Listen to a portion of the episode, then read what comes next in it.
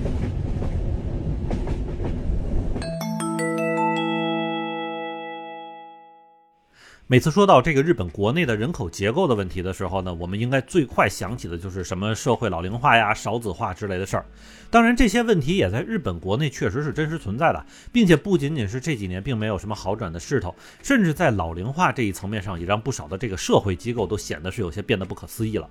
那比如我还记得啊，就在去年的时候跟大家说过一些这个老年人哪怕是到了八十多岁的时候，仍旧在选择继续工作的事情。而这些呢，虽然是他们自己的选择，并且也是做的挺开心的，但是多少也会让人觉得是有些心酸，或者是有些无法理解。当然，除了这些比较极端的例子之外，哈，在不少本应该是年轻人扎堆的地方，其实我们也经常能看到有不少老年人的出现，甚至有时候也让人觉得有些担心的是啊，日本国内社会已经在逐渐的接受这种情况，并且认为是习以为常、应当应分的事儿。不过就在最近啊，从一些日本电视台的这个新闻调查节目中，我也忽然能够发现啊，这个日本社会老龄化的另外一个方面已经出现了，那就是如果当坏人都变老了的话，那么将会是一种什么样子呢？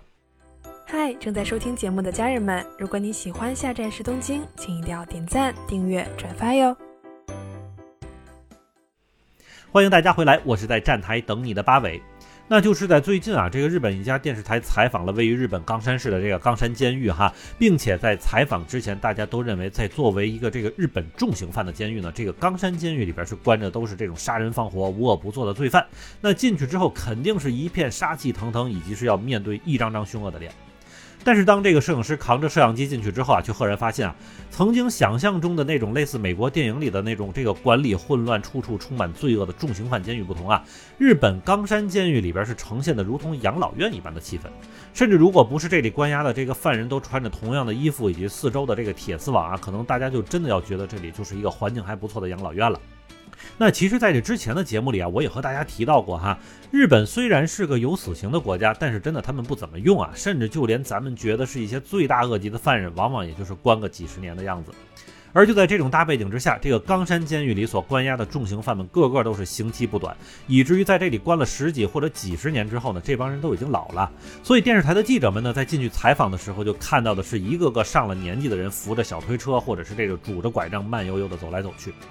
并且也正是因为这个情况的普遍存在，这个关押有四百多名犯人的这个日本冈山监狱，干脆就在二零二零年的时候，把之前的这个劳动车间改造成了老年人的这个养护工厂。那虽然说也是干活哈，但是相比起之前的这个劳动车间来说呢，老年人养护工厂里的工作就相当于是轻松的像做手工一样。甚至为了方便那些不能久站的犯人们，监狱这边呢还给这些犯人设置了小椅子和坐垫。也就是说，这些正经要经历劳动改造的犯人们，现在基本就和社区老年俱乐部里的手工课水平差不多了。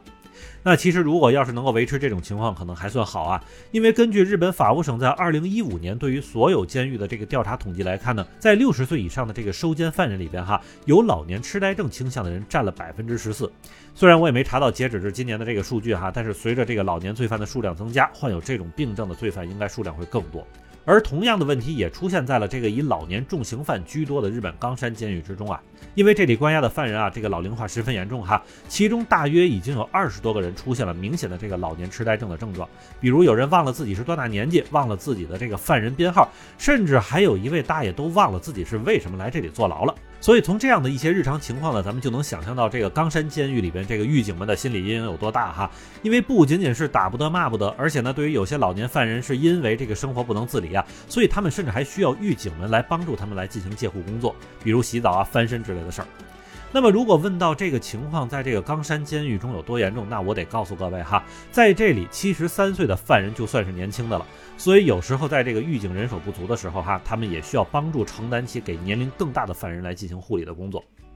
所以啊，也是针对这个问题，那日本政府呢，也是不得不在今年的六月份的时候呢，修改了法律条款中关于刑法中的一些管理方式，比如允许犯人可以根据自己身体的实际情况来选择每天的劳动作业。那除此之外呢，还有不少监狱里都开始给犯人们普及一些康复类的活动哈，比如会组织犯人们跑跑步、锻锻炼之类的，或者是进行一些什么康复活动。那如果关押的犯人已经是不太能动的话，那就需要改成做做算术题或者手工之类的小事儿，来去减缓老年犯人的这个老年痴呆症的发病速度。所以有时候哈，每每看到日本监狱的这个德行哈，我都觉得有点穿越哈。这到底是监狱还是另外一种形式的养老院呢？其实也难怪有些日本老人也是因为确实是没什么钱了，宁可犯点罪也想进入到监狱里去养着哈。说这种养老可比外边好多了，至少不用自己花钱。那不过呢，除了局子里那些犯人之外哈，社会上还有一些闲散的黑社会也在那面临同样的问题啊。不过呢，由于这帮人是一直飘在外边，所以不知道为什么哈，在黑社会也在经历老龄化严重的同时呢，他会给人的感觉甚至要比监狱里的那些同学们更可怜。